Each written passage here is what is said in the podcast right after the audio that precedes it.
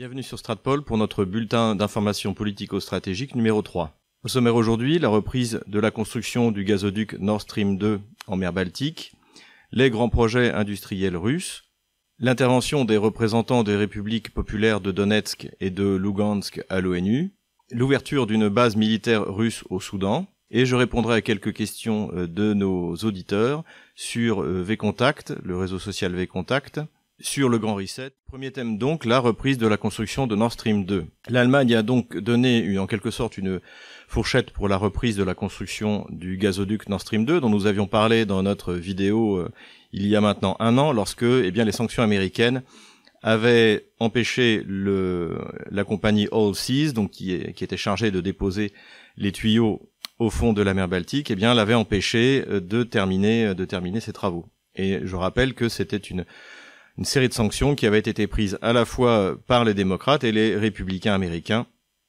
au niveau du Congrès. Donc, euh, encore une fois, que ce soit dans ce cas-là Joe Biden ou Donald Trump qui l'emporte, cela ne changera rien vis-à-vis des sanctions contre la Russie.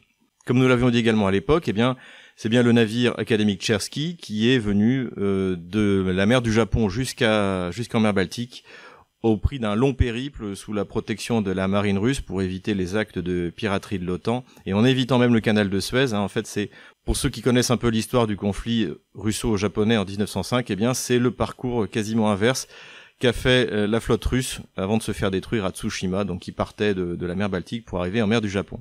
Eh bien donc l'académique Tchersky a fait exactement l'inverse. Arrivé donc en mer Baltique, qui a fait des allers-retours entre le, port de Kaliningrad, le port euh, allemand où il est censé être rééquipé, et où en fait il, a été rejoint par toute une flotte de bateaux chargés de la maintenance, de l'approvisionnement en tuyaux, et également une deuxième barge qui est euh, censée être capable de déposer les tuyaux, qui est euh, le bateau Fortuna. Donc, comme nous l'avions annoncé il y a un an, les Russes ont effectivement les moyens techniques de terminer ce, gazoduc, qui est d'ailleurs terminé à 95%, il reste à peu près 120 km, et l'Allemagne euh, et donc l'Europe ont tenu bon face aux pressions américaines. À ceci près qu'aujourd'hui euh, va se poser la question, une fois les travaux terminés, de la certification euh, du gazoduc puisque les Danois ont euh, demandé à ce que la compagnie qui fasse cette certification soit une compagnie norvégienne. Désormais, dans le nouveau train de sanctions qui a été euh, appliqué par Washington dans le cadre de son budget 2021, eh bien, il y a des sanctions vis-à-vis -vis des sociétés qui pourraient certifier ces travaux. Mais de la même manière que les Russes ont trouvé une solution avec les Allemands pour l'assurance de ces opérations, on peut imaginer que la Russie et l'Allemagne trouveront une solution pour la certification de ces travaux. Les sanctions américaines auront donc fait perdre au consortium Nord Stream 2, c'est-à-dire euh, eh bien Gazprom, euh, Engie pour la France, ainsi que des compagnies allemandes et autrichiennes notamment. Donc euh, ce consortium européen aura perdu à cause de, des sanctions américaines un an. En revanche, évidemment, cette euh, construction de, de gazoduc va avoir une influence énorme et va mettre fin à la capacité de chantage dont disposait à la fois la Pologne euh, et l'Ukraine sur euh, l'approvisionnement en Europe par le gaz par le gaz russe. Ajoutons que l'autre projet Turkish Stream, donc qui est une prolongation du, du Turkish Stream vers vers les Balkans et même pourquoi pas jusqu'à l'Autriche, eh bien ce projet euh, se, poursuit également puisque les Bulgares ont annoncé avoir achevé les travaux quasiment, et ainsi que les Serbes. Et donc euh, le, transit du gaz russe et donc de ce gaz peu cher qui permettra en partie à l'industrie européenne de rester compétitive, eh bien, euh, est, est en bonne voie d'achèvement. Ce sera bien sûr un grand échec pour la politique étrangère américaine, encore une fois qu'elle soit démocrate ou républicaine. Il y a une semaine, Vladimir Poutine a inauguré dans la ville sibérienne de Tobolsk l'usine géante euh, de Sabsibneftichim, donc qui fait partie du, groupe du conglomérat euh, Sibur, pétrochimique russe euh, Sibur, et qui a coûté la modique somme de plus de 6 milliards d'euros. Cette usine qui avait commencé à produire dès le début de l'année 2020 a atteint désormais sa, sa production maximum, c'est-à-dire 2 millions de tonnes de propylène de différents dérivés. Cet événement est important parce qu'il traduit deux directions fondamentales que la Russie de Vladimir Poutine a prise ces dernières années, c'est-à-dire euh, une, continuation de la réindustrialisation lourde de la Russie, avec euh, la construction d'une vingtaine d'usines géantes partout en Russie, et dont, dont celle-ci. Cela veut dire que les grands projets nationaux, encore une fois, se, se prolongent, les d'énormes facilités sont données à tous ces grands groupes qui construisent de tels, euh, de, de, de, centres de, de production. D'ailleurs, cette usine à Tobolsk, eh bien, place la Russie désormais dans le top 10 des producteurs de polymères, euh, bien sûr encore euh, loin derrière la Chine, mais il est évident que la Russie ne s'arrêtera pas là. Ce qui est aussi euh, important, c'est qu'à cette occasion, Vladimir Poutine a souligné que la Russie anticipait une baisse dans les cinq ans de la consommation d'hydrocarbures. Et que donc, pour lui, pour l'enjeu qu'il a fixé pour la Russie, c'est d'exporter de moins en moins de matières brutes et de plus en plus de matières transformées. Et d'ailleurs, c'est un chemin qui a déjà été pris, puisque par exemple, comme l'on voit sur ces chiffres, la Russie exporte autant d'hydrocarbures bruts que, que la Norvège, qui est pourtant souvent citée comme un exemple. Donc cette, cette tendance que, que l'on observe aujourd'hui eh bien, va se prolonger et va faire de la Russie un acteur majeur de l'exportation des produits euh, transformés encore une fois. Nous reviendrons ultérieurement sur les autres grands projets industriels de ces usines géantes donc qui sont construites aux quatre coins de la Russie.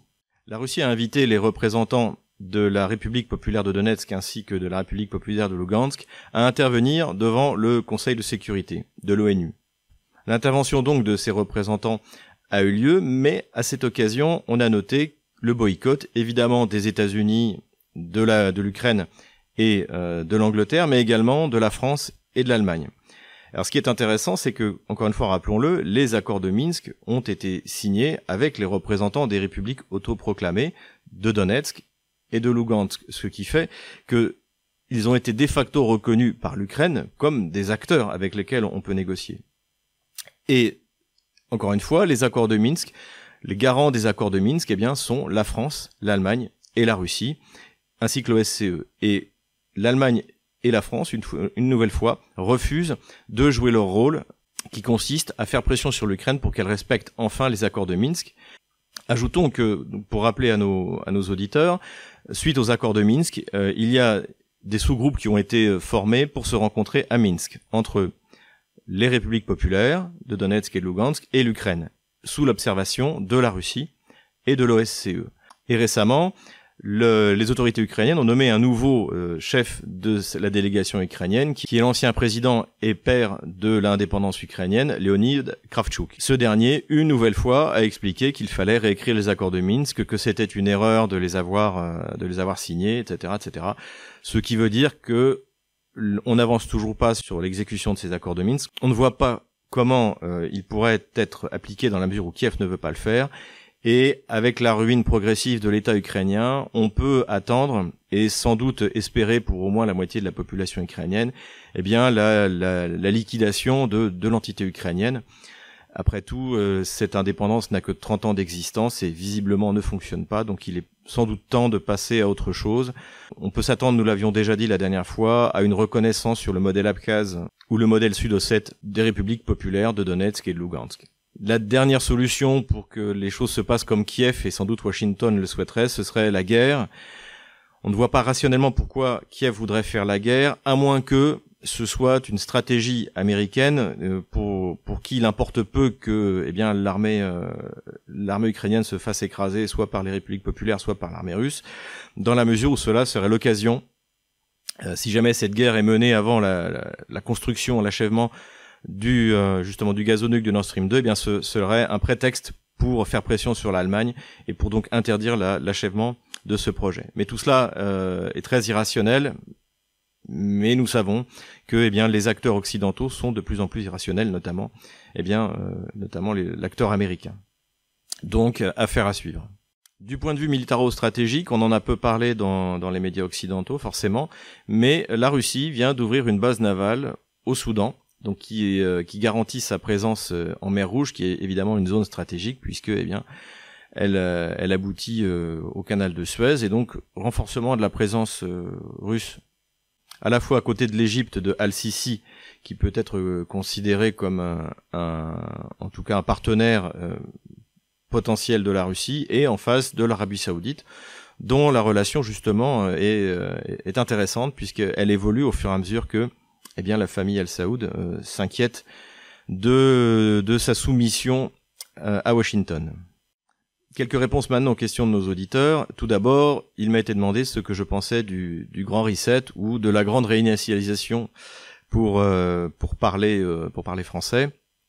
Alors bon, sur, le sur cette question en soi, je renverrai plutôt nos auditeurs à l'émission qui a eu lieu sur Radio Courtoisie où euh, Xavier Poussard de Faits et Documents a fait une, une présentation très exhaustive. Et encore une fois, comme souvent les agissements eh bien, des, des globalistes, ils ne cachent rien de ce qu'ils font, exactement comme Georges Soros. Hein, on l'avait vu dans le, dans le livre de Pierre-Antoine Plaquevent. En fait, tout est ouvert, c'est pas comme si c'était caché.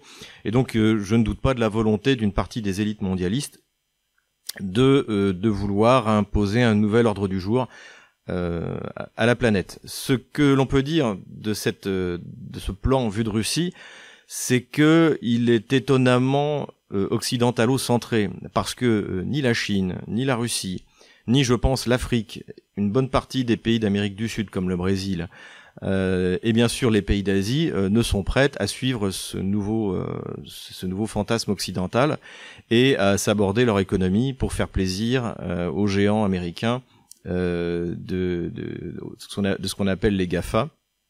Donc, on a l'impression que les élites mondialistes sont de plus en plus médiocres. Ça, on le voit beaucoup, notamment dans les élites françaises. On en avait parlé avec avec Yannick Jaffré et qu'il nous resserve un plan comme si on était en 1945 et que l'essentiel de la production industrielle mondiale euh, était aux États-Unis et que finalement c'est à Washington qu'on allait décider de de la monnaie qui serait utilisée au niveau mondial.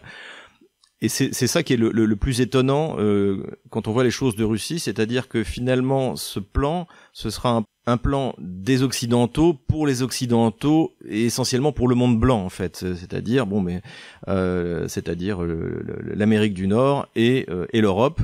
Sachant qu'il y aura des résistances évidemment au niveau de l'Europe de l'Est on imagine que des pays comme la Pologne ou la Hongrie ne vont pas soumettre mais leur poids économique et leur dépendance vis-à-vis de l'Union européenne euh, en fait un pôle de résistance assez insignifiant. Donc voilà, euh, à voir si euh, ces élites euh, globalistes et, et déconnectées des réalités mondiales, paradoxalement, sont capables de le faire, mais en tout cas, ça ne concernera évidemment ni l'Asie qui désormais va tirer l'économie mondiale au moins jusqu'à la fin de ce siècle, ni bien sûr la Russie qui a déjà d'ores et déjà tourné une bonne partie de son économie vers vers ce, continent asiatique. Deuxième question qui m'est souvent posée, c'est sur le réseau social VContact. Donc, pour ceux qui ne le savent pas, VContact est l'équivalent russe de Facebook. Euh, J'y ai d'ailleurs un, compte, donc d'ailleurs c'est souvent là que je reçois les, les, demandes d'explications sur, sur VContact. Et, et, ce réseau social VContact a supprimé plusieurs euh, pages euh, donc de, de différents euh, militants nationalistes essentiellement français. Et donc la remarque a été faite qu'en fait la Russie euh, n'est pas euh, ne soutient pas la liberté d'expression, etc., etc. Alors il faut savoir que VContact comme Facebook, c'est un projet commercial, c'est pour gagner de l'argent. Euh, l'un des principaux actionnaires est, est un est un milliardaire russe d'origine ouzbek qui s'appelle Ousmanov et, et, qui est un homme d'affaires qui vit d'ailleurs une partie de, l'année à Londres. donc nous en avions déjà parlé parce qu'il avait gagné d'ailleurs son procès contre Alexei Navalny euh, de manière assez humiliante pour, pour ce dernier. Et lui, ce qu'il veut avec V-Contact, c'est gagner de l'argent. Donc, quand dans un pays, on lui demande de faire de la, de la censure, il va le faire parce qu'il ne veut pas se, se, faire interdire tout simplement. Donc, il ne fallait pas voir en V-Contact une solution euh, euh, alternative à Facebook parce que c'est avant tout du business et que donc voilà, c'est c'est pas la Russie qui soutient ou soutient pas la liberté d'expression, c'est du business. Voilà. Et bien, dans l'attente de vos commentaires, n'oubliez pas de vous abonner à notre chaîne, n'oubliez pas de mettre un pouce bleu, pourquoi pas de faire un don? Les coordonnées de notre compte PayPal sont en commentaire de cette vidéo.